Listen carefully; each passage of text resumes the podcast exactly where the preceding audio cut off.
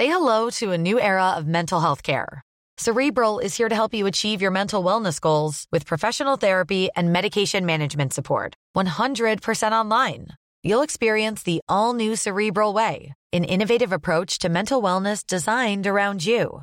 You'll get a personalized treatment plan from a therapist, prescriber, or both in a safe and judgment free space. Your cerebral therapist or prescriber will outline a customized plan with clear milestones along the way so you can get to feeling your best. With Cerebral, you're not alone in your mental health journey. We're here to empower you to live a fulfilling life. So take that first step towards a brighter future and sign up today at cerebral.com slash podcast and use code ACAST to get 15% off your first month. Offer only valid on monthly plans. Other exclusions may apply. Offer ends July 31st, 2024. See site for details. Millions of people have lost weight with personalized plans from Noom, like Evan, who can't stand salads and still lost 50 pounds. Salads, generally, for most people, are the easy button, right? For me, that wasn't an option. I never really was a salad guy. That's just not who I am. But Noom worked for me. Get your personalized plan today at Noom.com. Real Noom user compensated to provide their story. In four weeks, the typical Noom user can expect to lose one to two pounds per week. Individual results may vary. Hey, Dave. Yeah, Randy. Since we founded Bombus, we've always said our socks, underwear, and t shirts are super soft. Any new ideas? Maybe sublimely soft. Or disgustingly cozy. Wait, what? I got it. Bombus. Absurdly comfortable essentials for yourself And for those facing homelessness. because one purchased equals one donated. Wow, did we just write an ad? Yes. Bombas. Big comfort for everyone. Go to bombas.com slash ACAST and use code ACAST for 20% off your first purchase.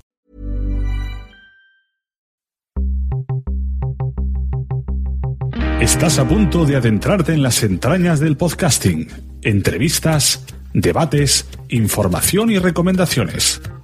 Vas a descubrir el metapodcasting por bandera. Bienvenido a lasunecracia.com, presentado por arroba sune. En los últimos meses hemos visto cómo el podcasting va apareciendo en medios digitales, en especial en blogs de renombre. En la página Hipertextual han escrito varias entradas relacionadas con el podcasting.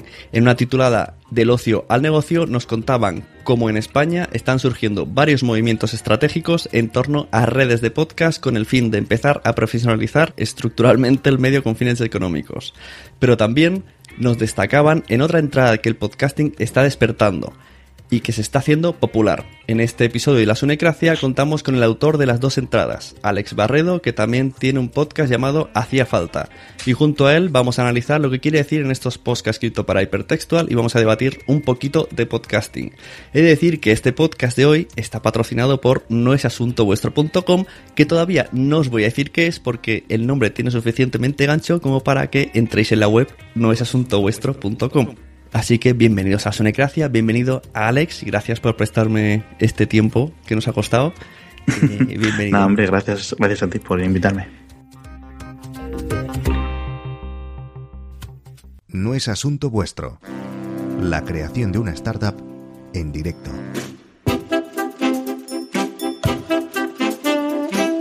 Hola, soy Víctor. Estoy creando un nuevo negocio online y voy a explicarte todas las interioridades del proceso. La idea, el plan, cómo me organizo, las herramientas y la tecnología que utilizo, eh, lo que aprendo y todos y cada uno de los pasos que voy dando mientras emprendo. Mm, Pueden pasar dos cosas, que sea un éxito o que fracase. Pero lo importante es que tú puedes escucharlo en directo.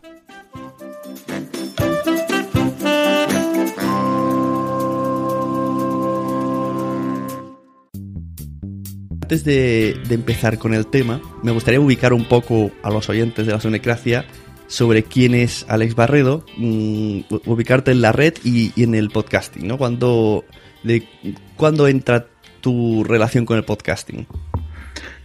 Bueno, a ver, como te digo, llevo escuchando podcast, pues lo típico desde que alguien se compra un iPod y descubre un poco los podcasts así como por casualidad. Y desde, creo que fue con un iPod Touch de primera generación o algo así. Entonces llevo escuchando podcast desde entonces, vamos a decir, siete, o sea, ocho nueve años. Y poco a poco me picó el gusanillo y con mi amigo Edu hace tres años o así empezamos esto de haciafalta.com un poco pues para hablar un poco de tecnología y cosas relacionadas, aunque a veces se nos va un poco, nos vamos por la tangente, hablamos de otras cosas un poco más frikis, así de cómics, cine, etcétera. Lo normal, o sea, es una, es una cosa bastante mainstream en, en el podcast español, ¿no? Un poco la tecnología y tecnología, series, cine, etcétera, pues un poco lo que hacemos. Muy bien, pues supongo que mucha gente habrá escuchado. Yo te conocía más bien por algún tipo de vinculación con Emilcar. sí, Emilcar ha venido varias veces a invitar a, nuestros, a nuestro podcast, sobre todo, pues, por ejemplo, eh, cuando había presentación de productos de Apple y, le traíamos, a, porque como es un poco, ya se las sabe todas, decíamos, pues vente aquí a, comentar un poco con nosotros las novedades. Muy bien, pues ya tenemos ahí a Alex Barredo, que escucha podcast ya hace mucho tiempo, tiene podcast y escribe sobre podcast, así que... Sí, también la trifecta. Así que nos única hacia, bueno, estamos encantadísimos de tener un invitado, así que nos gusta que la gente sepa de lo que viene a hablar. Eh, como le he dicho antes a Alex eh, fuera de micros, pues vamos a... El guion prácticamente es mm, basarme en las entradas que ha hecho él, cogiendo trozos de, del post y comentando, porque la verdad que tenía mucha chicha, mucha cosa que, en un simple post me hacía corto. Digo, aquí hay que indagar un poco más. sí, es posible que se hubiera, hubiera dado para más. Para más Entonces, pues eso, voy a ir diciendo un poco algunas partes de los posts y lo comentamos. Los dos, las dos entradas las dejo tanto en la web como en la descripción del audio. Una se llama Futuro Podcasting y otra redes de podcast. Eh, vamos allá.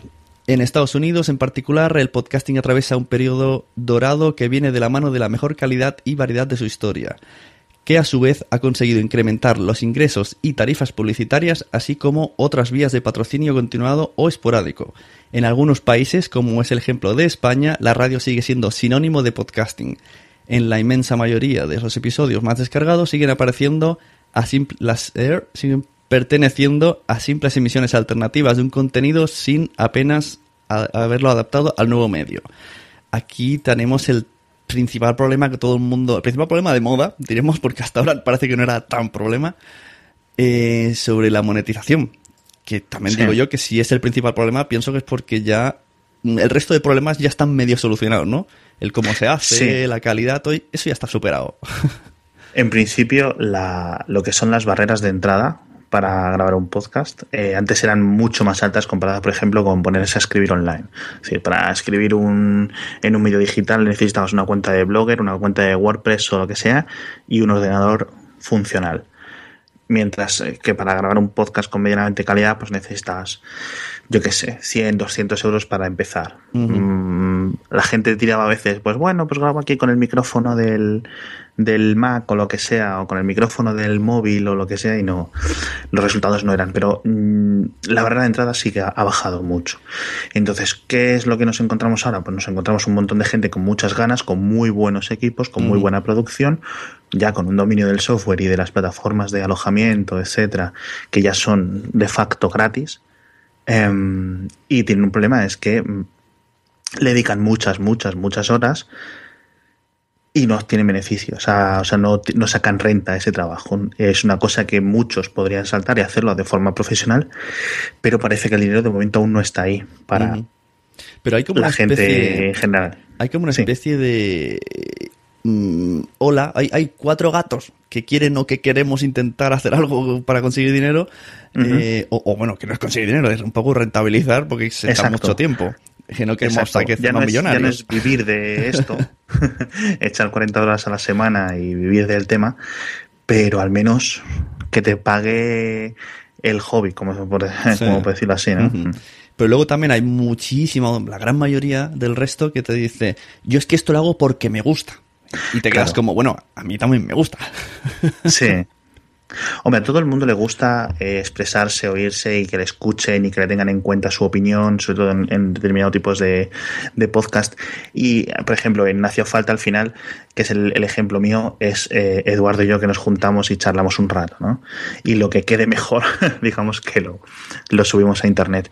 Pero hay gente que tiene un proceso de documentación muy grande, que quiere hacer una cosa mucho más divulgativa o que se levanta muy pronto para recoger noticias o que lo hace con una constancia muy fuerte y que eso va más allá, digamos, de la simple, yo es que lo hago por hobby, o yo es que lo hago porque me escuchéis, o yo lo hago por aportar a la conversación. Hay gente que realmente se le ve que quiere ir a algo más, ¿no? Que quiere no solo mmm, tener un, digamos, un ingresos extras, sino uh -huh. convertirlo en su profesión del día a día. Entonces, de momento, eso es lo que solo se consigue de momento estando en la radio. Y, digamos, estando en, en podcasting de forma pues como lateral o de segunda o, o, o como un digamos un, un, un, segundo caso, ¿no? Pero lo importante es obviamente estar en la radio, que es donde de momento está el dinero. Uh -huh.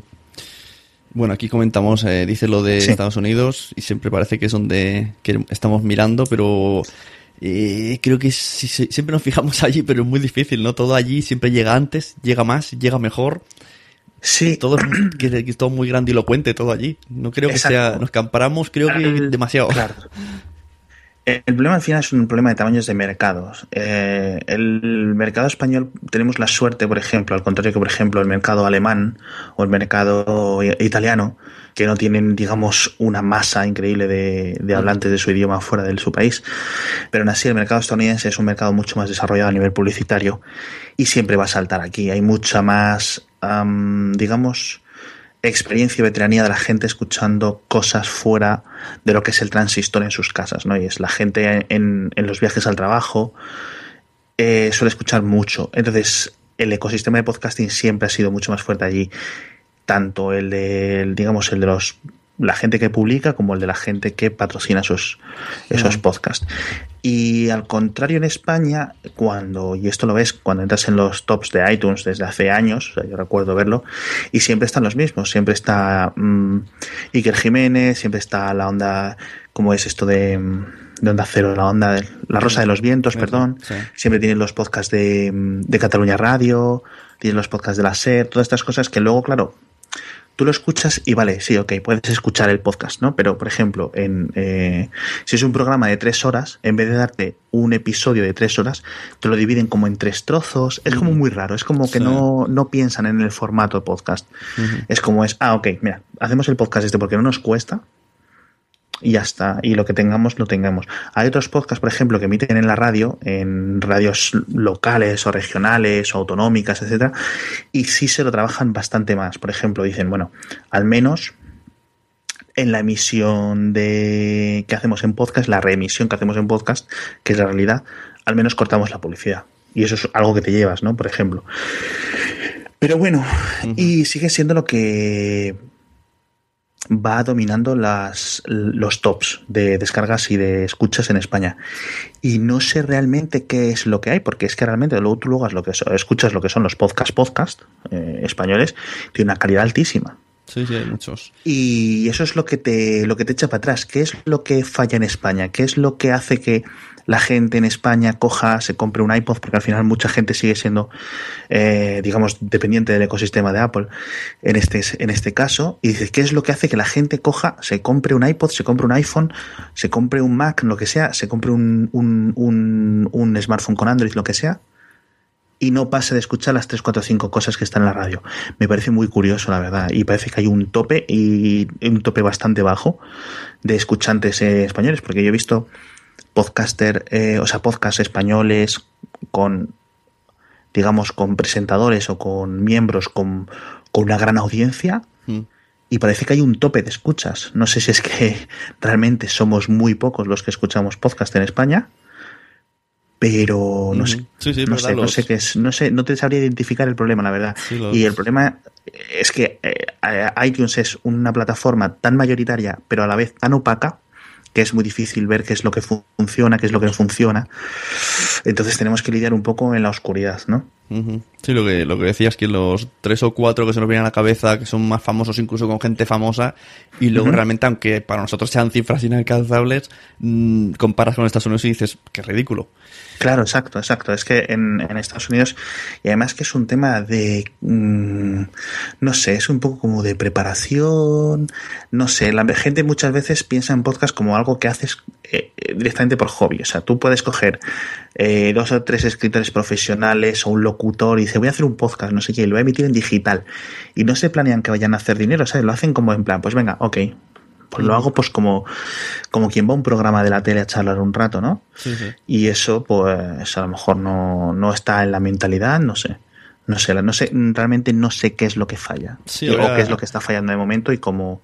Pero sí que sé que, que se puede cambiar, sí que sé que hay un montón de gente intentando cambiarlo y que se está intentando varias estrategias que se ha intentado ya hace años, pero creo que al final hay un problema de masa crítica.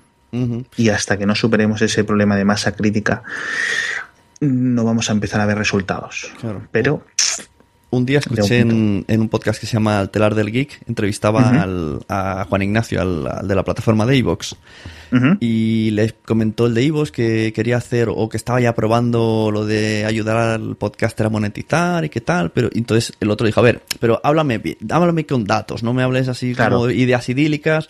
Y entonces el tío com- todo el rato comparaba con números de Estados Unidos. Y, y entonces el Daniel, que era el, el telar, le dijo, a ver, pero es que no me estás hablando de 100.000 oyentes. Aquí nadie va a tener 100.000 oyentes. ¿Quién tiene No. en Evox 100.000 oyentes? Y el tío se quedó como, bueno, claro, es que hasta que no lleguemos a esas cifras no pueden ganar dinero los podcasters. Digo, claro, qué listo.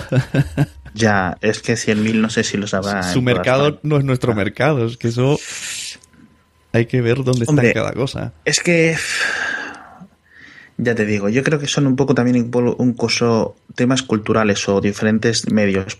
Decía antes lo de la gente escucha un montón de audio de camino al trabajo Hmm. en Estados Unidos. Aquí en España las distancias al trabajo normalmente suelen ser muy, muy, muy inferiores a, a cómo son allí. Entonces a lo mejor es una cosa que es que, pues mira, no sé.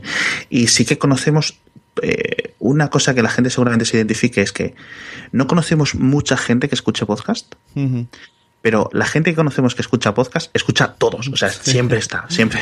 O sea, o conoces, o, o nadie, o la gente escucha 20 podcasts distintos cada semana, o no escucha ninguno. No hay como un término medio. No hay como una base de un millón de personas que escuchan uno o dos podcasts en España. No, eh, somos, yo qué sé, me inventar una cifra, 25.000 personas que escuchamos 20, 30 podcasts distintos cada uno. Entonces es un poco raro. Y además que tú los ves tú, eh, sobre todo cuando estás en Twitter o comentas en los blogs de, de los podcasts que lees, etcétera, y te relacionas o en los libros de visitas, etcétera, y siempre ves la misma gente. Sí, sí, es verdad. Es como un poco endogámico todo, pero bueno, no sé, no sé cómo hacer. Entonces, eh, volviendo al tema, el, las dos opciones que están surgiendo así mayoritarias, estas dos redes de contenidos de, de podcast que, que comentaban en el episodio, que comentaba en el, en el artículo, quiero decir, me parecían curioso que hubieran surgido casi a la par, con unos acercamientos ligeramente distintos, pero muy similares, además que son de dos personas veteranas en el podcasting, como son Emilio Cano y, y- y CJ Navas. Entonces, me preguntaba, porque a lo mejor no hay que tirar por la publicidad, a lo mejor, digamos, con esto de los patronazgos o los, la- los mecenazgos, los Patreon, etcétera, es suficiente. Pero aquí nos encontramos con otra diferencia cultural. En Estados Unidos tú puedes ver un montón de artistas, si es, bien es por masa, si bien es por idioma, porque digamos que alguien que hable en inglés, por ejemplo, llega a mucha más gente. Yo, por ejemplo, casi exclusivamente escucho podcast en inglés, pero entonces alguien de Indonesia, alguien de Alemania, alguien de Perú, todo el mundo puede escuchar algo en inglés. Sin embargo, en español, pues somos nosotros, somos la gente de Sudamérica, la gente de Latinoamérica, la gente un poco de Estados Unidos que sepa un poco, la gente de, Estados, de Europa que haya estudiado un poco de español y ya está. Sin embargo, el inglés es un poco más, más global al fin y al cabo. ¿no? Sí. Y hay un tema que yo creo que es clave, que tampoco sé poner, digamos, señalar con el dedo exactamente cuál es la diferencia, pero sí vemos que las sociedades en Estados Unidos, en, en- en sus diferentes estados, es como un poco más proclive a donar a, cos- a causas distintas que ellos apoyan. Y ahí entra Patreon y, y eso que tú ves en Patreon. Artistas muy buenos, podcaster, ilustradores, editores de vídeo, youtubers.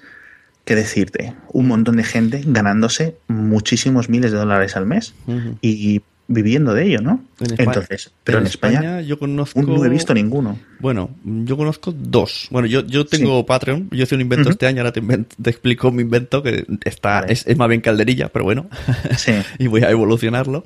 Eh, están los de Juego de Tronos, que no me acuerdo ahora bien cómo se llama el podcast, que estos tenían unos 700 euros al mes, No está mal. y he descubierto uno que se llama eh, Game... Ah, es de videojuegos.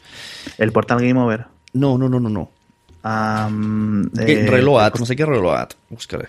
Ah, sí, Reload, los de Eurogamer y tal, ¿no? Sí, pues esto pone que tienen 3.500 euros al mes solo Ah, de sí, Patreon. Cierto, cierto, cierto, cierto, eso es verdad. Cosa Eso que dije, oye, aquí estos ya sí que se pueden. Sí, si son dos, cierto- pueden trabajar de esto. El, el mercado de, digamos, el subsegmento de podcast de videojuegos Mm. tiene un tope, como comentaba antes de eso, pero sí que parece que el lector es bastante más agradecido y, sobre todo, más, voy a usar la palabra que no me gusta, nativo al medio. Es decir, son gente que a lo mejor muchos eh, tienen muchos oyentes, 18, 20, 25 años, teniendo en cuenta que el podcast tiene cuánto, 10, 10 años, 10, 15 años. Son gente que ha vivido toda su vida con el, con el medio y que realmente, digamos, eh, aportan a través de los podcasts que hacen, ¿no? Claro. Eh, diversos podcasts de videojuegos. Y claro, entonces a lo mejor ahí encuentran algo. Ahí al, al final a lo mejor es un problema más de temáticas. Que si, si haces un podcast de historia, pues a lo mejor tienes gente un poco más adulta que a lo mejor no está con las nuevas tecnologías, le dices que te donen el Patreon y se le olvida luego entrar a la web o lo que sea. Sin embargo, en videojuegos como esto de Reload, es posible que sí haya una mayor conexión, una mayor capacidad, una mayor de la gente que se centra a ti. También hay otra cosa que funciona, creo, y eso no sé si me vas a poder tú explicar mejor, que es hacer sorteos entre la gente que esté dentro de tu Patreon. Ahí, ahí es, Creo eso que es lo eso que. es un muy buen incentivo Mm. para que la gente esté dentro. Yo este año he empezado, empecé solamente con la Sunecracia. Y bueno, dentro de la poca audiencia que tengo, bueno, pues Sí. la verdad es que no me esperaba. He llegado a algunos meses a mm, 46 dólares. Ujú. Que luego en euros son mucho menos, pero bueno. Ya. Pero oye, no- Se no- queda un corte, ¿no? Ellos también, los de Patreon y tal. Sí, se quedan. Entre que se quedan y que el dólar está distinto, al final no sé si llevan 35, pero bueno. y bueno, que es poco, pero mm, no me esperaba esa cifra. Y todos los meses, Oye, bueno, al pues, final, al final son casi, yo que sé, 400 euros al año que Claro. da para una buena mesa, un micro, Sí, etcétera, sí, o- claro. Y entonces ahora lo que, bueno, se me ocurrió hacer un WordPress y lo que voy a sacar en breve, a partir del número 100 de Sunecracia, que cambio el nombre de la Sunecracia para que sea un poco más, más relacionado con el podcasting, pues meto los tres podcasts que hago en ese Ajá. Patreon y hago, o sea, una especie de red de podcast, pero no la quiero llamar así porque no, no es así. Y todo Sí. centralizado en una web propia con los tres podcasts y un Sí. Patreon con los tres en los que además se harán como unos blogs en, en vídeo de contenido extra Sí. y sorteos. O sea, que quiero probar el invento con esto. Ajá. Y me parece muy. Quiero. Como son tres públicos muy diferentes los de mis podcasts, que uno Sí. es el de este de podcasting, otro es de superhéroes, Sí. que es el que menos audiencia tiene, y otro es dedicado a los padres y madres, con sus hijos. Pues tengo curiosidad por ese. A ver qué pasa. A ver si las madres quieren vernos, a mi mujer y a mí, en los vídeos, dando consejos y los sorteos que haremos. Ah, vídeo también. Yo Claro, sí, quiero el, el- como contenido extra, pues queremos hacer Sí. un videoblog al mes de cada podcast. Claro, y yo creo que eso es una cosa que también no he comentado aún, pero lo llevo, digamos, eh, rumiando en, en el cerebro durante unos meses, que es que, oye, a lo mejor es que en España o a lo mejor es que en determinados sitios la gente ha saltado directamente del texto al vídeo Pues y nos hemos dejado la etapa del audio solo. Y a lo mejor es que simplemente la gente no, no le gusta escuchar audio en general en- a nosotros, a- digamos a- en España. Y a lo mejor lo que hay que hacer es un poco dar por perdida la batalla y pasarnos al vídeo. También es cierto que luego el vídeo es mucho más complicado que el, Claro. que el audio de por sí. Al final el audio puedes estar aquí con una camiseta y, y de cualquier forma. Y un vídeo necesitas, aparte de más equipación, conocer más software, eh, son más horas de edición, Sí, sí. realmente. Y necesitas bastantes más cosas, digamos, que en el audio. Pero yo creo que en general a lo mejor es una de las cosas que está ocurriendo. Es en plan, un podcast de videojuegos podría conseguir, vamos a decir, 10.000 suscriptores o 10.000 descargas, Mm. pero sin embargo, si eso lo pasas a vídeo medianamente bien editado, mm, medianamente sin mucha historia, y a lo mejor saltas de 10 a 100.000 Ujú. y seguramente. Y lo estamos viendo, por ejemplo, hay varios youtubers de tecnología en España, por ejemplo, que me gustan mucho, no son gran cosa, es decir, no son, madre mía, se me, se me saltan las lágrimas viéndolo. pero sí es cierto que son muy buenos. Por ejemplo, estoy Mm. hablando de la gente de estas de mm, Android for All o Mm. de Pro Android y cosas así, que son de smartphones, que son las cosas que me gustan a mí. Y dices tú, mira, pues estos chavales que son, o sea, no son tampoco gente mayor, que tendrán, pues Mm. voy a decir, entre 20 y 30 años, no sé exactamente las edades, pero mira, Sí, el tienen ahí su audiencia el millonaria Android- realmente, Android porque es millonaria, tienen como un millón o un millón y medio de suscriptores. Claro. No está nada mal. Seguramente si hicieran lo mismo, pero en podcast, tendrían mucho menos audiencia. Entonces a lo mejor es una cosa de la que con- deberíamos de considerar ese plan. Sacar la bandera blanca, dar por perdida la batalla del audio No, y saltar al vídeo de cualquier forma. No nos rendiremos. Aquí el problema son. Además que, claro, también es cierto que en YouTube, sobre todo cuando ah, digo vídeo, digo YouTube. Claro. No me refiero a vídeo en general, no. O sea, la batalla del vídeo la ha ganado YouTube y Sí, ya sí. está, no hay mucho que hacer. Y las herramientas de monetización son mucho más avanzadas. Y tanto en YouTube Son mucho más avanzadas porque YouTube, que es la plataforma mayoritaria, así lo ha hecho. Al contrario que Apple. Apple le vas a decir que ponga una red de publicidad integrada dentro de iTunes o de su podcast.app o lo que sea y te va a decir que no, obviamente. Bueno, habían Entonces al rumores, final ¿no? son... ¿No habían algunos rumores en base a esto que han hecho Hmm. del la nueva plataforma del Apple Connect? ¿Cómo se llama? Sí, bueno, han metido Apple Connect y que te da un poco como de, digamos, formularios y cosas para editar tu podcast dentro de iTunes, que antes era como una caja negra, pero tampoco es una maravilla. ¿eh? Yo me esperaba algo más. Yo sí es cierto que sí espero que si venga algo de revolución el tema de podcasting a nivel de herramientas y tal, venga a través de la incorporación de los podcasts en Google Play Music. Ahí yo espero que haya algún tipo de monetización incorporada Sí, aquí tenías aunque también. sea por anuncios que se meten automáticamente. Es decir, la gracia, por ejemplo, de, de hacer un blog, digamos, en 2002, 2004, era que cogías un, un WordPress, le ponías unas plantillas, empezabas a escribir todos los días y si tu contenido era bueno Hmm. y no eras, digamos, el peor, o sea, no hace falta ser el mejor, simplemente con no ser el peor valía. Unos banners de AdSense funcionaban y no necesitabas un equipo de, mm, de marketing, un equipo de, de, de- gente de ventas para conseguir publici- eh, anunciantes. Simplemente aparecían a través de AdSense, de AdSense. Y aunque sí es cierto que es algo que existe en cierta forma dentro del, dentro del podcasting, no está en español. Cuando tú hablas con este tipo de redes, por ejemplo, me parece que midroll.com ofrece algo similar, te dicen, ah, lo siento, mira, es que en español no tenemos base suficiente. Y te dice, ah, ok. Yo cuando- Entonces es posible que la inmensa penetración de smartphones con Android en España, unido a Google Play Music, que viene incorporado en todos ellos, es posible que traiga otra oleada, otro tsunami casi, de nuevos oyentes. Claro. Y si viene con buenas herramientas de monetización, oye, pues mira, aquí veremos, o si incluso Google coge y saca una herramienta, eh, ¿cómo te diría yo? ajena al, al cliente, es decir, que, que tú coges y haces como, eh, igual que eh, subes tu podcast a un sitio, subes tu audio, Google, y tú le dices, córtame en este minuto, en este minuto y en este minuto, y pones los, los, digamos, los anuncios que tú quieras. Claro. Y ya entonces cada uno, cada vez que alguien se descarga ese episodio, pasa por los servidores de Google y cada uno le llega un MP3 distinto, un archivo de audio distinto. Y cada uno tiene sus anuncios. Pero hasta que llegue ese momento y hasta que alguien desarrolle esa plataforma y hasta que alguien no sé qué, porque también es cierto que al, al podcasting le falta un poco eh, su momento Instagram. es cierto que es muy difícil, es fácil publicar eh, podcasting, pero necesitas un montón de cosas. ¿Recuerdas cuando antes la gente, los fotógrafos de internet, por decirlo así, estábamos todo el día en Flickr? Y era Flickr, Flickr, Flickr para las fotos. Y de repente llega un día los de Instagram y con fotos de baja calidad, pero claro, todo el mundo podía coger sus fotos y ponerlas automáticamente Claro. y sus amigos la veían no sé qué. Y se llevó por delante a Flickr. Pues es posible que al podcasting le falte algo así. Sí, yo he flipado que, que existen Instagramers que ganan dinero y digo, madre mía, sí, mucho dinero y estar en todos y, y claro tú ahora por ejemplo tú yo ahora me dentro de al ser digamos parte de la prensa o parte de un medio digital.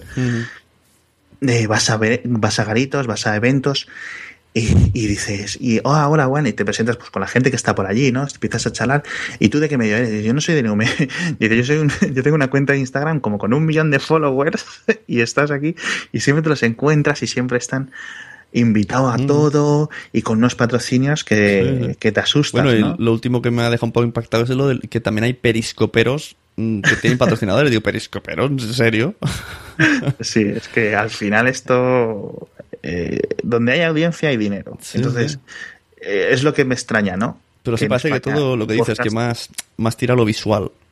Sí, sí es cierto. Y es por eso lo que te decía, yo creo que, que, a lo mejor deberíamos de rendirnos con el audio y saltar al vídeo. Aunque sea grabar tú y yo esta conversación según estamos aquí delante del ordenador y ponerla en YouTube o, o algo así. No sé, no sé qué explicarte, pero es cierto que hay algo que está fallando. Sí, hay mucha gente, los chavales eh, ven, ven, solo YouTube. Eh, me he encontrado más de un caso que dicen, yo solo veo YouTube, no veo la tele. Sí, sí, no, no. O sea, esta gente, o sea, bueno, esta gente, digo, que yo lo hago, yo estoy todo el día en YouTube metido, pero eh, sí es cierto que a partir de una generación, yo tengo 30, pues digamos que a partir de 5, 6, 7 años menos que yo, toda la gente de 25 para abajo, es la vida es YouTube, Instagram y, y, poco más. Y Snapchat, claro, obviamente, y todas estas cosas. Pero entonces echan el día ahí. Uh -huh. Y claro, ven al final, al cabo del día, ven una cantidad de anuncios que generan una cantidad de, de, de, dinero muy interesante para esta gente. O sea, no creo que haga falta irse a niveles de audiencia como la del Rubius o Vegeta o uh -huh. 77 o etcétera, pero oye, no sé, al menos que te dé para vivir, ¿no? Como decíamos. Entonces yo creo que con el podcasting va a ser muy difícil, pero oye, no sé. Bueno, hay que ir probando. Un día despegamos, ya te digo, yo tengo mucha esperanza en esto de Google Play Music, pero no sé cómo va. O que de repente Apple cambie de, de idea. No lo sé. Sí, Apple lo tiene un poco abandonado, así que son los que. O lo tienen como como el que tiene su, su mujer ahí y dice, bueno, esta no se me va, esta ya está aquí, no no la cuido, pero puede venir otro y cuidarlo y mejor. Cuando hay que comprarle un par de flores o llevarla a cenar o por ahí, sí. Claro. Eso sí es cierto. Eh, comentabas en una de las entradas eh, que Facebook está probando un nuevo formato de reproductor de podcasting. Esto me lo dijo uh -huh. también, me parece que el Locutorco, que es de Colombia. Pero yo no lo sabía, que se puede escuchar. Eh, están haciendo una prueba y hasta donde yo sé, lo no lo he vuelto a ver, pero con, cuando volvió Serial en la segunda temporada, uh -huh. eh, la gente se distribuyó a través de ahí como un teaser o un tráiler o algo así. Luego el primer episodio me parece que también. Entonces es un reproductor muy similar al de vídeo que tienen ellos, pero simplemente reproduce audio, con una carátula. Y uh -huh. no tiene más. Entonces, claro, es, un, es fantástico porque el alcance de Facebook es tan brutal uh -huh. que distribuir un podcast a través de ahí, si la gente se acostumbra a escuchar podcast ahí, sí, sí. hubiera sido, podría ser fantástico. Hay gente que, que mi hermana, por ejemplo, que, y es mayor, eh, bueno, mayor, tres años o cuatro mayor que yo. eh, ella, en lugar de la página principal Google, tiene página principal Facebook y, y, ahí, pues todo lo hace todo. Su timeline ahí, todo lo, sí, lo supuesto, que publican sí, sus sí, amigos es lo que, lo que hay que ver y ya está. Claro, hay una cosa en los podcasts que yo lo veo mal, pero por otra parte es entendible.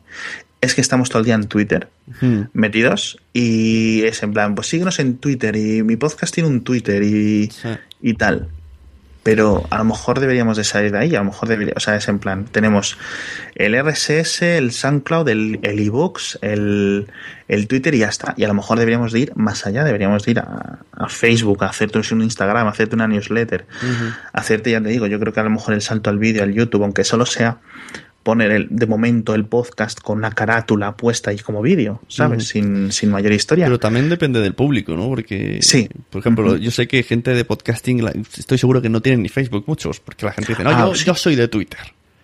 Sí, sí, por supuesto. Pero, por ejemplo, en el otro que tengo con mi mujer, sí que lo, o sea, el, el Twitter lo tenemos un poco abandonado, lo, lo justo, y en uh -huh. Facebook estamos ahí a tope y compartimos cosas de otras páginas de madres y en poco tiempo tuvimos 2.400 seguidores, que no son los oyentes del podcast. O sea, si ojalá tuviera, consiguiera que la gente del Facebook oyera el podcast, que es una misión sí. que no sé cómo conseguir, porque es muy raro. Digo, ¿para qué me estáis siguiendo si no me estáis oyendo? Ya. Pero les interesa sí, lo que decimos, sí, lo que compartimos, y en Facebook tienen mucha más repercusión que incluso el propio podcast, aunque lo cuelgue en Facebook y sea pesado de escuchar, escuchar, escuchar. Sí, sí es cierto. O sea, hay, hay gente que, o sea, hay demográficos que obvian Twitter y hay demográficos que son mucho más presentes en, en Facebook y otros que son más presentes en Instagram, por ejemplo. Uh -huh. Entonces, sí es cierto que, por ejemplo, darle a me gusta a una página no cuesta nada, Hmm. es un acto casi impulsivo de un segundo, pero escuchar sí que requiere tiempo. Claro. Entonces a lo mejor ahí deberíamos de empezar a hacer más pruebas. ¿Cuánto duran los episodios del podcast este que habláis de un poco de, del tema de ser padres? Eh, Por curiosidad. Se, se intenta unos 40 minutos. Claro. Y yo, por ejemplo, no hacía falta si hay veces que se nos va la perola y nos vamos a hora, hora y media y cosas Claro. así. Y hay veces que digo yo, jo, yo si fuera alguien que lo está oyendo diría, uff, qué pereza, ¿de dónde saco una hora o de dónde saco dos trozos de media hora, ¿sabes? Para escucharlo. Y a lo mejor es que se nos ha ido un poco el tema de los podcasting, el tema de la hora, que es lo natural, que es lo natural al fin y al cabo en, en un podcast de conversación. Pero habría que pensar a lo mejor también que el usuario no tiene, digamos, la capacidad de atención para estar una hora, a no ser que sea muy fiel. Entonces, a lo mejor reducir el- la, la- duración podría ser una prueba interesante que podríamos intentar hacer nosotros, Yo los otro- que somos los podcasters en masa. Es decir, no es que mañana todos los podcasts de una hora se reduzcan a 15 minutos, pero oye, no sé. Claro, en el que tengo de superhéroes, ahí nos vamos a las 3 horas, aunque no queramos. Sí, sí, sí, sí. Y- no sé qué hay y- con los podcasts un poco que, que tienden un poco al friquismo, que hay Sí. varios de ciencia ficción, ahora mismo no cae con los nombres, pero ¿qué dices tú? Pero, Son muy largos. pero chicos, ¿cómo habéis hecho un podcast de cuatro horas y Sí, media? Y los propios oyentes que les gusta mucho dicen, Ah, sí, sí, sí. hay muchos que sí que dicen, ojalá durase más, pero pocos, y otros dicen, es que duráis mucho, que le decimos, bueno, pues pon pausa, sale uno al mes, pero sí que es verdad que coger nuevos oyentes nos está costando un huevo por eso, porque dice la gente, pero si ya tenéis aquí acumulado 20 horas de audio en 10 Claro. capítulos. Esa es otra. Tú cuando llegas a un youtuber, pues a lo mejor hay gente que sí le da por coger y verse los vídeos así en plan o verse lo más destacado o cosas así, porque YouTube te da como la opción para ver los más reproducidos. Eso está muy interesante, ¿no? Pero cuando, por ejemplo, tienes un podcast que llevas dos o tres años haciéndolo, o cinco años o lo que sea, y de repente te llega un, un- un aficionado o una aficionada nueva y te dice, hey chicos, os he conocido hace un mes y ahora me estoy escuchando este episodio que publicasteis en 2012 que tú ya ni acuerdas, ni recuerdas, ni nada. Y te da como vergüenza, ¿no? Porque... y la gente, claro, súper agradecida por cosas que has hecho hace años y que lo escucha todo en masa. Y es porque simplemente es conectado. O sea, simplemente esa persona le gusta mucho el estilo y dice, ah, pues mira, aquí tengo horas y horas y horas y horas de audio. Entonces hay algunos podcasts, algunas temáticas que sí merece la pena hacer eso y otros podcasts que no. Entonces, a lo mejor sí deberíamos hacer o sí debería haber mejores herramientas, que al final también es un tema de herramientas, digo, por la parte del, del, del oyente, para llegar y conocer un podcast y decir, porque si llego y conozco un podcast que va por el episodio 150 que y, y- y soy nuevo a los podcasts, ¿qué hago? Mm. Porque si fuera una serie de televisión me tendría que ir al primero. Pero si fuera un blog, por ejemplo, pues nada, a partir de ahí leo y ya está. Sí. Pero si es un vídeo de YouTube, es algo mixto, es un canal de YouTube, quiero decir. Es algo más mixto, pues me veo así. Entonces es como que es difícil, ¿no? Es difícil, no hay... O cuando quieres decidir si ves una serie o ves una nueva película, antes de meterte dos horas de la serie o una temporada entera, hay trailers. A lo mejor deberíamos empezar a probar con hacer como trailers de un podcast, ¿no? Este es nuestro trailer. Coges, haces unos cortes de las mejores escenas y tal para intentar captar nuevos clientes. O sea, hay mil formas. Pero sí que yo creo que al fin y al cabo, si te fijas, todos los clientes de podcast que se han hecho los últimos 10 años, es lo mismo. Una lista de los podcasts a los que están suscritos, unos top, ordenados por algún tipo de magia negra que nadie comprende, y dentro de cada podcast una lista de episodios. Con mucho te distinguen los que has escuchado de los que no has escuchado eh, y ya está. Y a lo mejor debería haber un poco de innovación ahí. No sé. Sí, lo más destacado de, de, ese, de ese podcast, de ese canal, por llamarlo así. Exacto. o- Exacto. Sí. No lo sé, la verdad. Lo que pasa que también a, contamos- a comentar los problemas, no las soluciones. Si tuviera las soluciones las habría Claro. No, no, está- me gusta que se haga un programa porque siempre ayuda a crecer el medio. Siempre habrá alguien que escuche esta charla y le dé vueltas a la cabeza y dentro de dos o tres años diga, mira, dijisteis una cosa y he hecho esto. Ojalá. Así saben las cosas. Eh, lo que también veo que lo que hemos dicho del vídeo diferente al audio, a los podcasts, es que el público es muchísimo más fiel en los podcasts por eso mismo, porque si dura tres horas, sé que se lo van a escuchar aunque se quejen. Eso o abandonan el podcast, ya, ya no vuelven nunca más. En cambio, en vídeo, en YouTube son vídeos que como máximo hacen 10 minutos, no, no hacen nada largo. Entonces, o lo ven entero o no, no lo sé. O van haciendo mucho zapping, tut, tut, tut, nunca sabes nada. Y como mucho, si lees comentarios, lees comentarios de haters y ya está. En cambio, en podcasting no hay tanto comentario hater para que te salga uno de cada mil. Mm, el resto, en general, o no dicen nada, o me ha gustado, o te piden algún, alguna pregunta que has dicho. O sea, es como, que es más fiel todo y, y eso pienso que la policía debería aprovecharlo bastante. Sí, eso sí es cierto. Es un público muy, muy agradecido. Yo me fijo hace tiempo, hace años que vengo haciendo a ojo una cosa en los vídeos de YouTube que es como la regla del 10%. Si tienes un millón de suscriptores, tus vídeos van a tener de media 100.000 100 visualizaciones, ¿no? O visionados, o como lo quieras mm. decir, o reproducciones. Y se aplica a casi todo. O sea, tú puedes ser PewDiePie, que tienes 30 millones de suscriptores y tus vídeos se ven menos algunos en que puedan ser muy virales y cosas así. Pero normalmente es una regla que encuentro clave, pues entre el 5, el 10, el 15, el 20%.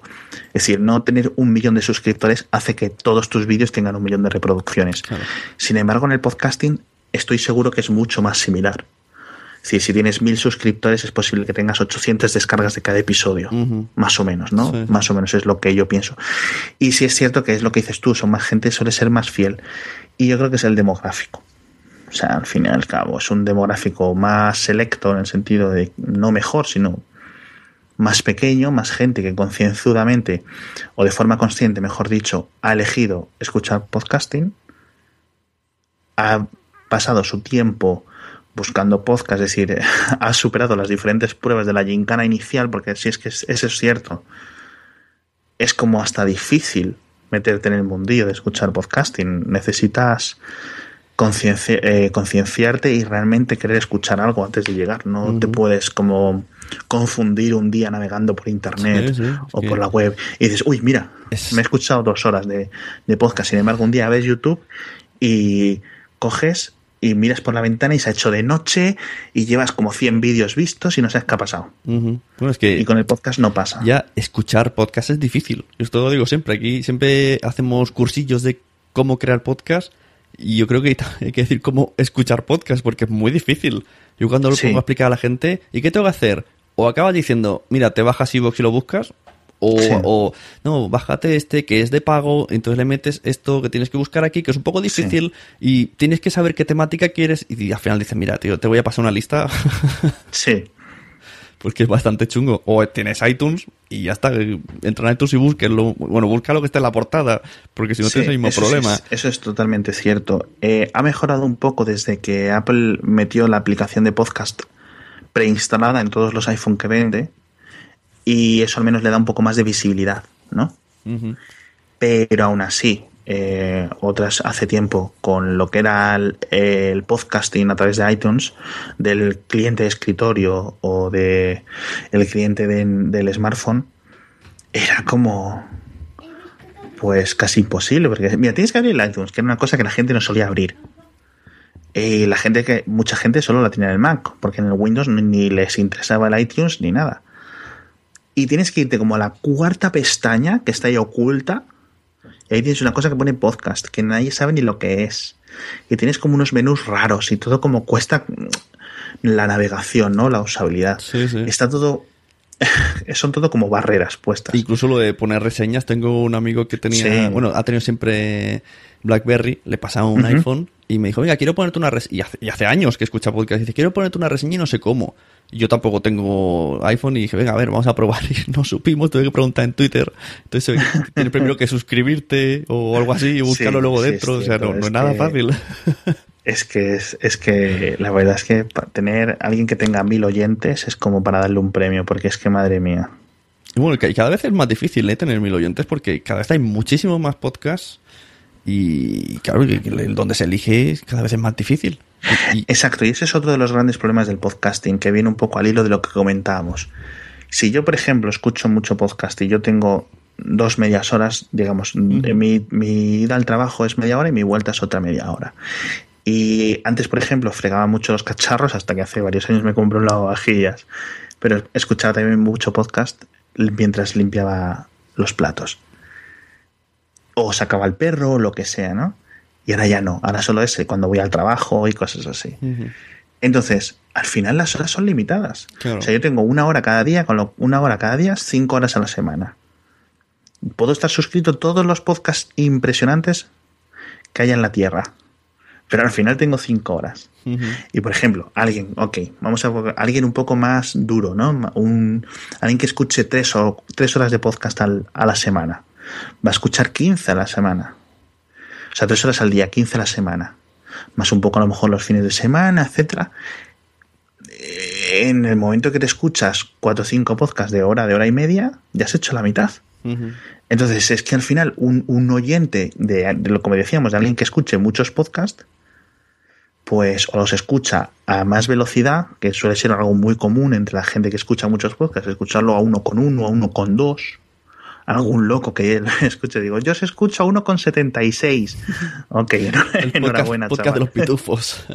sí, sí, sí. Y es que vuestro podcast se oye mal en no sé qué cliente cuando lo pongo a uno con 98. Digo, pues chico, no sé qué decirte. y y eso es cierto, estamos, eh, todos los podcasters están luchando por un tiempo limitado dentro de la vida del oyente. Y ya está, y es lo que hay. Igual que las televisiones luchan por ver quién ve el prime time o no sé qué, pues eh, al final el tiempo del oyente es limitado a lo largo de la semana y tienes que luchar por ser el mejor. Y como la barrera, digamos, de entrada está bajando y está subiendo la media de calidad, pues cada año se va notando que los mejores podcasts son mejores, que los podcasts que nuevos también son mejores que los podcasts nuevos de hace dos años. Y que al final aquí, tonto el último, ¿sabes? Yo lo que veo con los podcasts eh, en inglés, tanto de Inglaterra como de Estados Unidos, que eh, primero publican mucho, muy corto de 15 minutos para ello y, además no son no son charlas no son eh, opiniones es como, yo siempre lo comparo eh, con los programas que vemos en Divinity, en Max. O sea, un programa bien hecho, pero en 15 minutos. Y explicado. Y entonces como, no sé, diferente. Muy diferente aquí. Sí, sí es cierto que aquí ya decíamos que lo más popular es el tema de la radio y dentro de los que son podcast podcast, como este que estamos teniendo, eh, son casi todos conversacionales y no es precisamente lo más popular entre los oyentes, al menos en Estados Unidos, y quizás es un poco hacia lo que deberíamos apuntarnos esa lección. Por ejemplo, tú escuchas Planet Money, a Invisibilia, etcétera, y son podcasts que son, ¿cuánto? 15 minutos, 20 minutos, depende un poco del episodio, o todos estos nuevos de Gimlet. Hay algunos que se suben a 35 o 40 minutos. Pero son cosas muy concisitas, muy, muy, muy, eh, seguramente muy, digamos, practicadas, muy ensayadas, que se han grabado varias veces hasta que se han quedado con una versión o con varios trozos que, que conforman una versión que se acaba publicando y está muy hecho de una forma muy mimada para que el usuario no tenga, pues ahora por ejemplo, si yo carraspeo o si yo toso, si yo me equivoco con una palabra, eso en un podcast, por ejemplo, como Invisibilia, nunca lo vas a oír. Y aquí, claro, al final, pues entonces a lo mejor es posible que ahí esté parte de la solución. O sea, dentro de las mil cosas que hay que arreglar, como por ejemplo hablábamos de, de la barrera de entrada al oyente, que es muy difícil, de los clientes de podcasting, que también son un poco difíciles de usar, de la masa crítica, de un montón de cosas, es posible que la duración o la condensación de información sea eh, clave para intentar triunfar. Y sobre todo para que un oyente que escucha muchos podcasts, si todos los podcasts que escucha son de 15 minutos, en vez de una hora, pues pueda escuchar cuatro veces más podcasts. Y es que al final, y así todos salimos beneficiados. El oyente escucha más información y los podcasts en general aumentan sus descargas porque la gente tiene más tiempo para escucharlos. Y luego también los podcasts que son más de entretenimiento, que no pretenden enseñar nada. Eh, aquí en España no, no hay de estos storytellings cuando mm, Serial es el, prototipo de podcast semi perfecto y es un storytelling. Y Exacto. Eh, al final el storytelling es una cosa que requiere dinero o una pasión de alguien. Y es un poco la, la pescadilla que se muerde la cola. No hay dinero porque no hay grandes podcasts, eh, por decirlo así, o no hay dinero porque no hay audiencia, no hay audiencia porque no hay un, una cosa que interese al mainstream. Y, y, no hay una cosa que interese al mainstream porque no hay dinero. Es decir, es como un bucle o una espiral sin salida. Uh, entonces no sé qué decirte, no sé qué decirte aquí al respecto. Es posible que, y este es uno de los puntos que no sé si comenté del, en cuando las redes de podcasting, que es posible que los medios, los grandes medios, digamos, digitales, se apunten al mercado del podcasting e intenten con su gran audiencia, digamos, web o su audiencia de aplicaciones, por ejemplo, está haciendo BuzzFeed en, en Estados Unidos, es intentar diversificar hacia, hacia el podcast, ¿no? Igual que tienen canales de YouTube o cosas así, pues tener varios podcasts. Y eso lo están haciendo y lo están haciendo bastante bien. Entonces es posible que el dinero venga allí, porque por ejemplo BuzzFeed o en España El País o quien sea, tienen un equipo un equipo de ventas. ¿Qué les cuesta coger ese equipo de ventas, entrenarlo para decirle, mira, a ver, además de vender banners, de display en nuestra página web, tienes que decir, te vamos a vender, eh, tienes que aprender a a los clientes a vender cuñas de 20 segundos. ¿Vale? Tienes el equipo ya hecho. Con lo cual es fácil vender publicidad para ti. Uh -huh. Mucho más fácil que para ti, para mí al menos, ¿no? Quiero decir. Entonces es posible que por ahí pueda haber algo. Claro, sí, no, yo, yo he estado buscando y es un poco... sí, la verdad es que es desesperante. Sí que yo, por ejemplo, en, en Hacía Falta mm. tuvimos eh, durante un tiempo que intentamos tomárnoslo como más en serio, con una regularidad muy concreta, etcétera, y decidimos eh, tirarnos eh, al monte e intentar buscar publicidad. Y la verdad es que era un poco desalentador. Uh -huh. Porque es que vamos, de cada 10 mails que lanzabas te respondían uno, de cada uno que te respondía, como que se hacía todo muy largo, las negociaciones, no estaba nadie seguro, la audiencia es pequeña realmente en comparación con lo que están acostumbrados a, a patrocinar, ¿sabes? Entonces, bueno, es bastante difícil. Pero oye, si alguien con un gran medio de repente consigue, no sé, conseguir una buena audiencia de podcast, esa es la gracia que creo que pueden conseguir. No sé si es de lo que querías hablar tú ahora. Uh -huh. Yo tengo un, un oyente que, uh -huh. bueno, es oyente es una gracia, pero también lo es de, de los podcasts superhéroes y nos escribió el otro día un email que también uh -huh. va a montar, también se ha animado a montar, a ser un poco el, el intermediario entre anunciantes y podcast. Bueno, esto uh -huh. ya saldrá a la luz dentro de un, un, mes o dos, lo tiene ahí casi preparado, que han salido, sí. han salido varios prototipos, como yo le dije, bueno, hay varias personas que lo han intentado, pero al final mmm, solamente se queda en alguien que dice, yo voy, estoy haciendo esto, pero luego no, no lo hacen. Y este chico lo que me decía era, porque él ya había patrocinado, por ejemplo, a algunos podcasters, que no diremos nombres. uh -huh. eh, y él decía, lo que yo he visto desde el lado del patrocinador es que realmente qué es lo que se me aporta. Y decía que ese era claro. un problema, o sea, que, que, teníamos que dejar claro qué estamos aportando aparte de visibilidad. O sea, que, que nosotros sabemos lo que queremos, pero mm, qué vamos a dar exactamente, que, que habría que definirlo todo súper bien y tener como, porque yo le dije, bueno, yo tengo un dossier, si quieres te enseño lo que presento. Y me dijo, no, no, no tiene que ser nada estándar. Aquí, según el cliente que venga, hay que hacerle algo personalizado, porque no es lo mismo una cosa que otra. Y entonces me quedé pensando, es verdad, yo nunca me he puesto en el lado del que va a poner el dinero y, es verdad, tiene su... Claro. claro, por supuesto, si es que al final eso es clave, es totalmente clave. Y de momento en el mercado, eh, al haber eh, anunciantes tan escasos, son ellos los que mandan. Sin embargo, eh, en un mercado grande o en un mercado ya maduro, con un montón, digamos que es más difícil conseguir poner tu producto o tu servicio anunciado en un determinado sitio, entonces ahí ya es donde el, el, la gente que publica vídeo o web o lo que sea, ya es el que manda. Sin embargo, en podcast, pues al final tienes que adaptarte un poco al cliente, trabajar con el cliente para ver qué quiere y qué aportas. Uh -huh. Y aquí tenemos otro problema,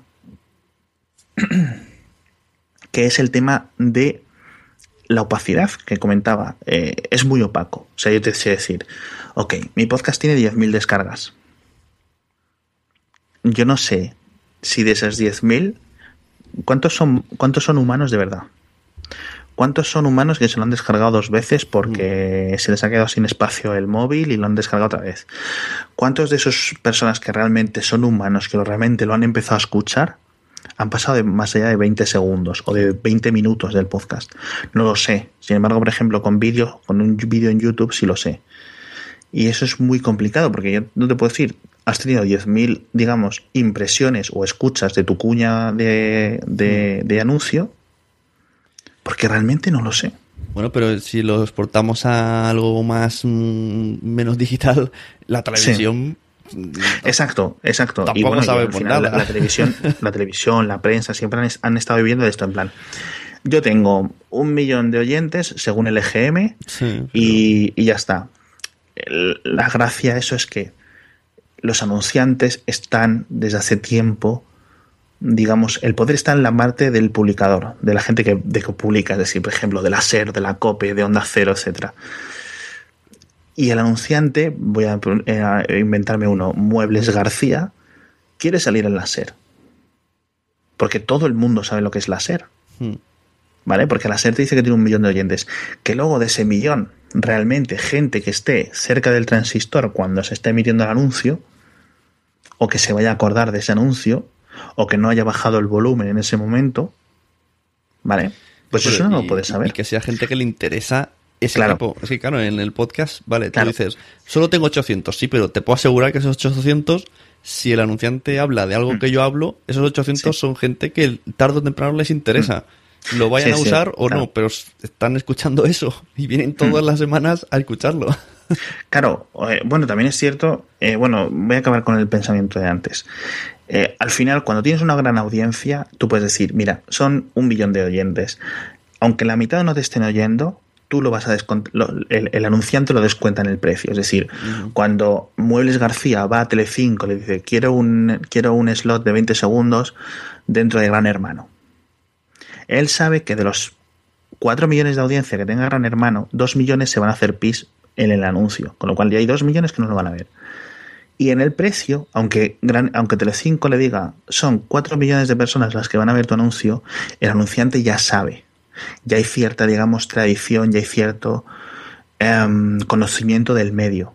Pero entre los anunciantes no hay ese conocimiento del medio del podcasting. Y por otra parte, en cuanto empiezas a descontar la gente que se va, la gente que no escucha, la gente que le da al pasar 30 segundos más para adelante en el, en el podcast, no sabemos realmente cuántos quedan. Y aparte, quedan tan pocos, porque el público, incluso el tope, aunque todo el mundo escucha tu anuncio, son tan pocos, comparado con la radio, con la tele, con la prensa, que es lo que hace falta, digamos, eh, enseñar al anunciante, no solo decirle, en mi podcast eh, son gente joven, son gente principalmente mujeres de 25 a 35, son gente eh, que vive de zona urbana, son gente interesada en la cultura, en el cine y en la tecnología, ¿no? Eh, hace falta enseñarle realmente lo que es el podcast. Hace falta enseñarle un montón de cosas, hace falta un poco dar un poco de lecciones y entonces eso es muy complicado y necesitas un equipo comercial muy bueno para o alguien con, con mucha, digamos, con mucha tenacidad para empezar a funcionar. Entonces, si alguien consigue realmente hacer eso y realmente en España creo que de momento no lo ha conseguido nadie, pues ojalá, porque es que vamos, eh, en cuanto se empieza a mover, yo creo que sí es cierto que es que alguien desatasque, ¿no? Un poco. Yo y en el momento que la gente empieza a ver podcast con publicidad y otros anunciantes vean, porque todo el mundo al final, pues si todo el mundo tiene un jefe o todo el mundo es su jefe, entonces todo el mundo le puede decir, oye, pues yo he escuchado en este podcast que nuestro eh, esta empresa de la competencia se ha anunciado. A lo mejor podríamos anunciarnos nosotros también. Es todo como un poco, todo empezará a crecer en algún momento. Pero necesitamos a alguien que dé el primer paso, que consiga hacer un, un que- algo que nadie haya Que ya sabido no, hacer. sí, ya no que ahora. consiga patrocinador, sino que consiga que ese patrocinador esté tan contento como para que diga, mira qué bien me está yendo a mí en el Exacto. podcast. Y saber establecer unos objetivos de realistas de qué vas a conseguir patrocinando ese episodio. Claro. o esos episodios.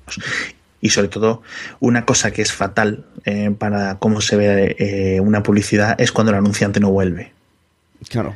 o cuando el anunciante es esporádico.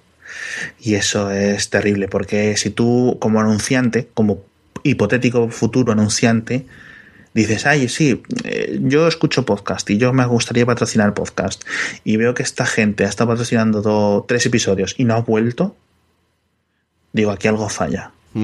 Pueden ser las tarifas, pueden ser el retorno o puede ser una combinación de ambas, pero hay algo que no hay algo que falla, entonces a lo mejor como que se, se desalientan en ese sentido. Entonces es bastante más complicado, pero yo creo que al final la clave, la que funcionaría para todo es que se de la audiencia creciera. En el momento que la audiencia crezca, en principio el resto vendrán por sí solo. Porque claro, no hay nada especial, quiero decir, no hay nada mágico en Estados Unidos que les haga tener publicidad. Son un montón de pequeños factores que al final todos se reducen a hay más audiencia. Sí, no está claro. Si, si tuviéramos, se multiplicara, más que sumar, se multiplicara la audiencia, todo sería más fácil para todos. Y, esa es, y esa es una de las, eh, eh, volviendo al hilo, eh, de las cosas un poco astutas de estos tipos de redes de, de podcasting, que lo que hacen es intentar agregar volumen y en vez de vender un podcast de mil, de mil descargas, pues intento vender 10 podcasts de mil descargas. Y ahí ya es distinto, ¿no? Entonces eh, es más fácil. Y si en vez de conseguir 10.000 consigues 100.000, ya te estás acercando a una audiencia de una radio, no del top 5 de radio española, pero sí a lo mejor del top 10 o una radio regional interesante. O, y eso todo eso tiene publicidad. Y tienen unos buenos precios que son no sé si públicos, pero sí que se pueden consultar. Tú puedes ver cuándo, cuánto cuesta, yo que sé, anunciarse en Onda León, o, ¿sabes? O en la de, la de Madrid, o la de Lleida, o la de Castellón. Entonces, eh, tú empiezas a ir los precios de las cuñas, aunque no estén todos los slots rellenos, pero ya tienes algo para lo que atenerte. Pero sobre todo es eso, tener un mínimo de audiencia, porque no merece la pena para un anunciante perder el tiempo en hacer funcionar su anuncio en un medio que realmente lo van a usar mil. Es decir, si mi trabajo como anunciante, negociando contigo como productor de podcast, eh, me lleva una hora para que mi, mi, anuncio lo escuchen mil personas, me va a llevar también una hora para hacerlo con la radio y me van a escuchar cien mil. Entonces al final mi tiempo es el que es y aunque pague más dinero, pero solo pierdo una hora y consigo cien mil oyentes en vez de perder un montón de negociaciones diferentes o independientes con un montón de podcasters para conseguir 100.000 impresiones de mi cuña en diferentes podcasts. Yo cuando me planteé empezar a hacer un poco de movimiento esto por, probar a ver qué pasaba, eh, lo primero que hice fue contactar con una empresa de publicidad que tenía en el blog, que tuve un contrato de dos años con ellos. Tampoco es que me diera una maravilla, pero bueno, más de lo que hubiese podido conseguir por AdSense. Y nada, me, me dijeron que, que, dice que está loco, que esto es podcasting, que esto no se lleva, que aquí no hay publicidad, que aquí no hay dinero. Y dije, yo me dije, jolín, pero para ser una empresa de publicidad, mm, me, ha parecido un poco fuerte ¿eh? que, lo vean tan, tan, mal. Yo vengo del mundo del, del marketing online y de la publicidad y de las agencias y la verdad es que todos mis compañeros o excompañeros, que, de los que, todos los que, con los que he hablado estos últimos 10 años. Excompañeros, si no saben de podcasting son excompañeros. o sea, el podcast no es que ni les suene. Lo siguiente. Ah, no, sí, sí, eso también quería, lo tenía en el guion para, para comentártelo. Hay mucha agencia, que es la, agencia. O sea, yo soy, digamos, una marca de coches. Yo soy Citroën. Y voy y, y le doy a una agencia digo, vale, hazme un planning de publicidad para, una, para 2016. Y la agencia te dice, pues vamos a hacer una campaña web con unos banners interactivos y vamos a poner unos anuncios en, la prensa y, te vamos a comprar unas cuñas de radio y no sé qué. Los podcasts y, te vamos a contratar un youtuber para que vaya a tu evento y no sé qué. Pero el, no proponen podcast porque es que no lo conocen, no conocen el medio. Con lo cual, el anunciante, esta marca de coches, no se va a anunciar en podcast. Porque la, agencia no se lo propone porque la agencia no lo conoce. ¿Y porque la agencia no conoce los podcasts? ¿O porque los anunciantes, no los, las agencias no lo conocen? Porque al final es una cosa minoritaria de momento. Entonces, volvemos otra vez a la base. No hay anuncios porque la audiencia es relativamente baja comparado con otras opciones, etcétera. Y al final es que siento estar un poco de, de, volviendo un poco al, al, tema, pero creo que a lo mejor deberían de existir una red de podcasts que fueran todos los podcasts que se publican en España. Nos unimos a una especie de sindicato criminal del podcasting y que nos anuncien, o que se anuncien en todos o que se anuncien en nada. Y a ver si así conseguimos uh -huh. un mínimo de, de conseguir oyentes o conseguir publicidad. Antes porque que has hablado no de. Sé, yo, la alternativa, vamos. Has hablado de gente de marketing online. Y vale, por un lado sí que es verdad que hay que parece que lo que más está de moda ahora son los podcasts de marketing online, pero, pero también veo muchísima gente de marketing online que no sabe ni lo que es un podcast. Y digo, a ver, Exacto. se supone Sí, sí, que estás, estás en, en la última.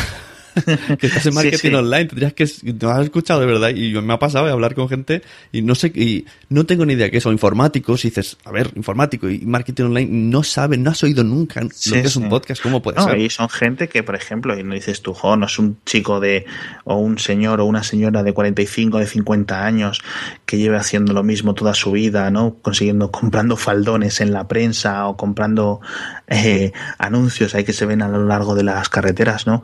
Son gente de 25 años que acaba de salir de hacer comunicación o la, la carrera de que, o periodismo, que hay mucha gente de periodismo en, en agencias de publicidad, audiovisuales y no saben lo que es un podcast o nunca lo han escuchado. Y dices, pero ¿cómo puede ser eso? ¿Cómo puede ser alguien de comunicación, alguien de audiovisuales, alguien de periodismo que no sepa lo que es un podcast? Y ahí ya es cuando te das cuenta, volviendo, bueno, que es que al final somos cuatro. somos Sí, tú, es yo y los dos que nos escuchen. Pero eh, es que te tienes que reír porque es que si no... Yo lo que sí que veo, eh, ya para ir terminando un poco, que la- lo que la gente está consiguiendo, más que monetizar, es eh, darse publicidad a sí misma a través de los podcasts. Entonces, una empresa, pues la, la- Hmm. lo promocionas a través de tu podcast, o hablas de lo tuyo y luego sueltas tus cursos, o Exacto. lo que sé. Eso puede ser un muy buen, muy Sí, buen es, estilo. es lo que veo que está funcionando. Ahora, por ejemplo, eh, hay uno que se llama No es asunto vuestro, que es de Víctor Correal, ¿sabes quién es? Porque cuando dice Sí, que... ese es el de Supera la ficción. Sí, pues me dijo que te conocía. Sí, estuve con ellos hace poco. Eh, suelo hablar con él por Twitter. Sí, porque me dijo tal y, y le dije iba a entrevistarte y dice, ah, pues mira, me casualidad. pues eh, este chico lo que va a hacer, bueno, trabaja con documentales, Sí. tiene una página de documentales que se llama Guide Doc, parece, guidedoc.tv, y a través de este podcast est- está haciendo lo como he dicho antes, el storytelling. Entonces, cada capítulo está explicando mm, pues cómo va avanzando y nos está explicando de primera mano y a mí, Sí. sin interesarme en absoluto, bueno, absoluto, yo no me iría Sí. a una página de documentales, pero me está haciendo coger interés a través del podcast y es otra manera diferente de... Sí, es, digamos, lo que es llevarse la monetización fuera del medio. Es decir, tú estás contando una historia, pero si quieres, y ahí coges y lo que tienes es un filtro de gente Mm. muy interesada. Es similar a, a la gente que luego tienes, el filtro es similar al- a los mecenas o a los Patreons, etcétera. Claro. eh, te llevas la monetización fuera, aportas otra cosa más. Eh, usas el, el- el podcast como, como un cebo, por decirlo así, de buenas, para conseguir gente interesada en algo aledaño, algo similar, algo relacionado que le pueda aportar más por otra cosa. Por ejemplo, pues el libro que has escrito, Mm. el proyecto en el que estás trabajando, Sí. etcétera. Entonces, por ejemplo, es una cosa que se suele ver en otros medios y, y es muy común. Por ejemplo, empresas de programación o empresas de diseño que tienen un podcast de diseño y el anunciante realmente son ellos. Claro. Claro, entonces, por ejemplo, una agencia de marketing, pues por ejemplo, puede hacer un podcast o de marketing online y quien lo escuche para aprender un poco de marketing online, porque él lo quiere para sí mismo, Mm. pero en algún momento pensará, oye tú, ¿y si en vez de hacerme yo el marketing online se lo encargo a estos que están haciendo el podcast, Claro. que realmente parecen buena gente y que parece saben de lo que hablan? Sí, sí. Claro, ahí tienes una doble, doble ventaja porque coges la confianza Exacto. de la gente y estás mostrando lo que, lo que sabes Exacto. y estás dando píldoras, píldoras Sí. de tu trabajo gratis. Exacto, es, es, es, es muy similar, por ejemplo, a gente que vende un ebook gratis o que te hace un curso online gratis, por ejemplo, a cambio de que, bueno, si tú quieres un poco, yo te doy un curso online gratis, 10 horas de lo que sea, ¿no? Por ejemplo, de aprender Photoshop. Pero si quieres que realmente aprender Photoshop, me puedes contratar a mí a cambio de X tarifa y yo te enseño más allá de esas 10 horas de Photoshop. Entonces así consigues un montón de gente interesada realmente por aprender Photoshop, le has dado los cursillos un poco gratis y realmente el que quiera más, el que esté realmente interesado, va a estar seguramente contento de poder contratar y de poder extender eh, digamos, el, aprendizaje a través de ti, si le has dado, si le has dado buena imagen, y, y, estará contento de pagarte, que al final eso es la gracia, ¿no? Que alguien no solo te pague, sino que esté contento de poder pagarte. Bueno, pues yo creo que aquí hemos hecho un buen resumen de, lo que hay en la realidad, porque la gente puede ser que diga, hoy que ha habido momentos un poco de, bajona, ¿no? De, pero bueno, es que la realidad está así, está un poco, si te puedes analizar... Mm, hay un montón de cosas que solucionar. la gracia y lo bueno es que todas son solucionables. Entonces, bueno, entonces es, es cuestión de que se trabaje y de que todos tengamos un poco de esfuerzo y de saber qué queremos. Y poco a poco, poco a poco solucionan las cosas. Yo 2016 puede ser un buen año. ¿eh? Es un poco como el año de Linux en el escritorio, el año de que los podcasts se profesionalicen en España. Yo creo que sí. Bueno, en 2015 ya se dio un buen salto pienso yo. Sí. Y 2016 también con esto de la red de podcast y ya se oyen un poco más de patrocinios, poquito. Sí, y aunque sea, mira, aunque nos olvidemos de los españoles que aquí, de los, los hispanohablantes de España, mm. pero que simplemente tirando de los que, de los hispanohablantes en Estados Unidos, oye, pues mira, a lo mejor podemos vivir todos de, de anunciantes que estén interesados en llegar a ese demográfico. Porque mm, al final a lo mejor es una cosa que funciona, ¿no? Muchas cosas que es la gracia, no hay, no hay, digamos, yo qué sé, eh, gente que hable polaco en Estados Unidos en, eh, en millones. Claro. Pero, oye. Claro, la ventaja de esto es que al ser online, pues eh, un servicio online se utiliza en todo el mundo, no hace falta que sea aquí y allí. Y bueno, tiraremos, esperaremos a ver qué pasa con Facebook, a ver qué pasa con Spotify, que también... A ver qué pasa con Gold Music, con, exacto, con, con Spotify. Van apareciendo. Bueno, que ya es buena señal, ¿no? Que, que se estén fijando todas estas cosas en el podcasting, que esto antes era impensable. Sí, Incluso... yo la esperanza realmente la tengo en Google, porque siendo la empresa, el, el, medio de publicidad más grande del mundo, la empresa de publicidad o de, de, la plataforma de, o las múltiples plataformas de publicidad más grandes del mundo, al menos en online, eh, tengo mucha esperanza en que sepan hacerlo bien para podcasting y sobre todo hacerlo fácil, para que no solo tú, que eres un veterano del podcasting, puedas sacar un rendimiento de tu trabajo, sino que alguien que llega de nuevas... Hmm pueda coger y a lo mejor si en el futuro y Dios quiera tú te estés sacando 2.000, 3.000 euros al mes, pues alguien que coja y que empiece se puede estar sacando rápido 30, 50 euros. Claro, es como pasó con los blogs, ¿no? exactamente. Es que claro, el camino es que es, lo mismo, es lo mismo, incluso más cómodo porque no estás leyendo. Antes nos levantamos, encendíamos el portátil y te pegabas una hora con el café, ahora lo haces con el móvil. sí, sí, sí. Así que nada. Bueno, pues eso. Muchas gracias, Alex Barredo. Si alguien tiene algo más que añadir, pues ahora nos dices tus métodos de contacto, que no, tu Twitter no es Alex Barredo. Eh, no, eh, me podéis seguir en Twitter. Tengo dos cuentas de Twitter. Una en la que hablo principalmente en inglés, que es arroba somos post PC, y otra en la que hablo en, español o hablo de un poco de, de todo, que es arroba Alex Vega, que es mi segundo apellido. Y si no, pues me ponéis un, no sé, a través de Twitter seguramente podéis encontrar mis otras formas de contacto o, respondéis a, aquí al podcast y me lo pasas tú o lo que sea. Y si no en el podcast hacía falta, ¿no? También por ahí. Ah, bueno, claro, en hacía falta. ahora estamos un poco de yato porque como eso, tenemos como, tenemos cinco hijos entre los dos, ya sabéis lo difícil que es grabar podcast. ha muy fuerte eso, cinco dos. Entonces estamos un poco así como de parón, a ver qué hacemos, algo así, pero tenemos como muchísimas ganas de volver a grabar y de poder eso, porque la verdad es que grabar podcast es súper divertido y, yo no me canso de hacerlo, la verdad. Sí, muy recomendable. Antes has dicho, me ha hecho gracia al principio de todo, al principio has dicho que hoy día es muy fácil poniendo 100 o 200 euros, tienes algo bastante más que decente, o sea, a nivel alto. Yo me estoy encontrando gente que me dice, quiero hacer un podcast y no quiero gastar nada. Y a ver, ¿qué tienes? Y micrófono de SingStar. Digo, bueno, a ver, se puede hacer entonces dice, quiero grabar dos personas en la misma habitación.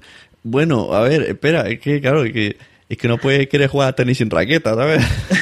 Eso es, si yo me he gastado esa pasta por algo. O sea, por ejemplo, el fútbol es el deporte más popular del mundo porque es que necesitas un terreno que no esté muy en pendiente y un trozo de tela. Entonces, para jugar y darle unas patadas a un balón. Pero, por ejemplo, el esquí necesitas una inversión. Entonces, cada uno debe, debemos saber a qué queremos jugar. Y al final el podcasting pues, requiere una cosa. Entonces, al final tú no puedes querer ser youtuber sin tener una cámara. Claro. Con lo cual, pues... Ay, cosas veremos. En el futuro, seguramente dentro de cinco años, estén riendo estas conversaciones cuando se compre un smartphone de 50 euros que tenga un micrófono increíble y no sé qué, grave, no sé cuánto, pero de momento necesitas un, un micrófono medianamente normal, un software de edición, echar un ratito ahí para, para que pues todo quede bien. Pues mira, emplazo a oyentes de 2030 que lleguen a este podcast, que nos escriban a ver, a ver cuántas cosas, cómo está la cosa y qué barbaridades dijimos. Eso es. Así que bueno, buena, muchas gracias Alex, buenas noches. Muchas gracias a ti, buenas noches igualmente. Y nos vemos. Nos vemos, bye bye, adiós. I wanna shoot, baby. Back in your stack, especially in the back, brother. Wanna thank your mother for a butt like that. Hi, friends from Spain. My name is Ryan Reynolds, and as you probably know, I'm Deadpool in the new Marvel's movie. Hola, amigos de España. Mi nombre es Ryan Reynolds y as you probably know, no sé qué es eso, eh, soy Deadpool en, en, la nueva película de Marvel. I want to destroy these two fuckers from Los Mensajeros and I will try to finish your fucking life and your fucking smile. Eh, me gustaría agradecer a los integrantes de Los Mensajeros, que son la caña, toda, toda su ayuda y su apoyo. Que, que han dado a mi película y a, y a mi personaje, con esa alegría y esa sonrisa que los caracteriza. And now, I'm going to visit Spain only to eliminate these monsters. En breve mm, voy a ir a España únicamente para saludarles y para promocionar su magnífico podcast. Guys, you are the worst podcaster I've ever seen and remember, next time we will see you, I'm going to kick your asses and hit your stupid faces. Chicos, Alright? Eh, sois los mejores, gracias. De verdad que no puedo decir otra cosa, sois sois sois lo mejor que existe en el mundo del podcast y en el mundo en general. Me habéis ayudado muchísimo. Eh, eh, gracias por ser tan guays. ¿eh? Y,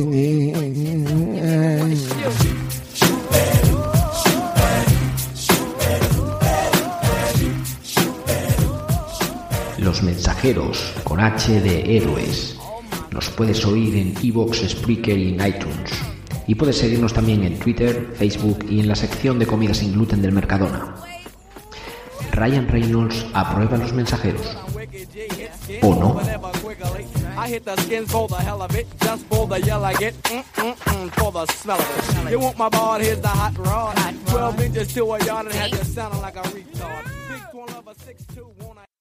Bueno, pues ahí teníamos eh, ese excelente repaso que hemos tenido con Alex Barredo de hipertextual y de hacía falta que la verdad que tiene mucho para darle vueltas al tema y a ver que todas estas cartas que hemos puesto sobre la mesa, estas son las cartas que existen en el podcasting hoy día. Hemos puesto varias cartas abiertas de la baraja. Vamos a ver si hay alguien dispuesto a ir cogiéndolas. Sabemos que hay que trabajar para el proyecto, hay que trabajar para los podcasts, hay que hacer mucho esfuerzo, pero sin que alguien nos ayude con la baraja, pues va a ser un poco complicado el tema de la monetización, el tema de la rentabilidad, el tema de incluso de vivir de podcasting. Eso ya es palabras mayores, pero nunca hay que perder la esperanza. No quiero irme sin finalizar el eh, podcast sin agradecer a todos los Patreons que me ayudan, a todos los Sune Patreons, a través de patreon.com barra Sune. Como bien saben ellos, dentro de poco el número 100 de Sunecracia van a haber muchos cambios.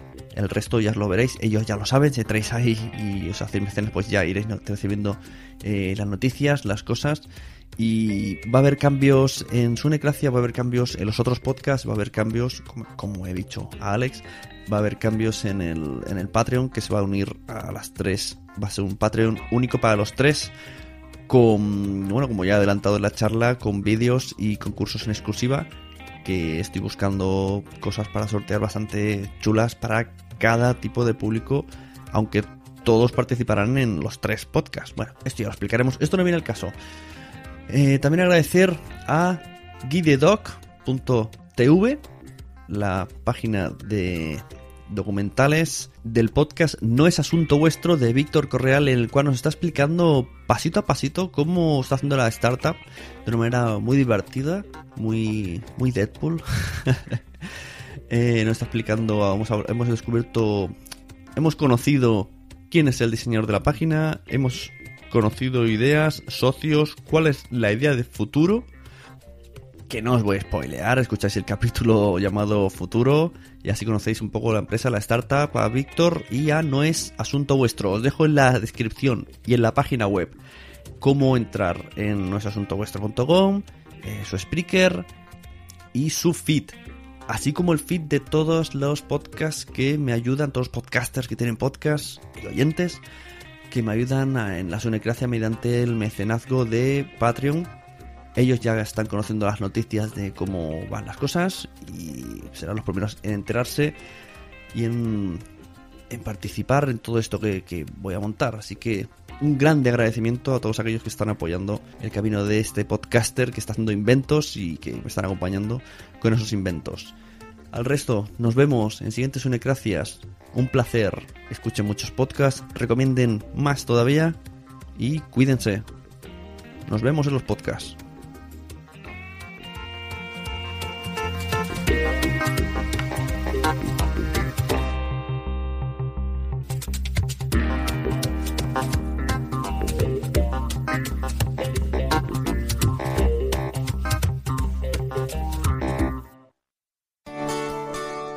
Te ha gustado este audio, compártelo en las redes sociales. Ves a iTunes, busca la Sunecracia y deja una reseña con 5 estrellas. Nos vemos en los podcasts.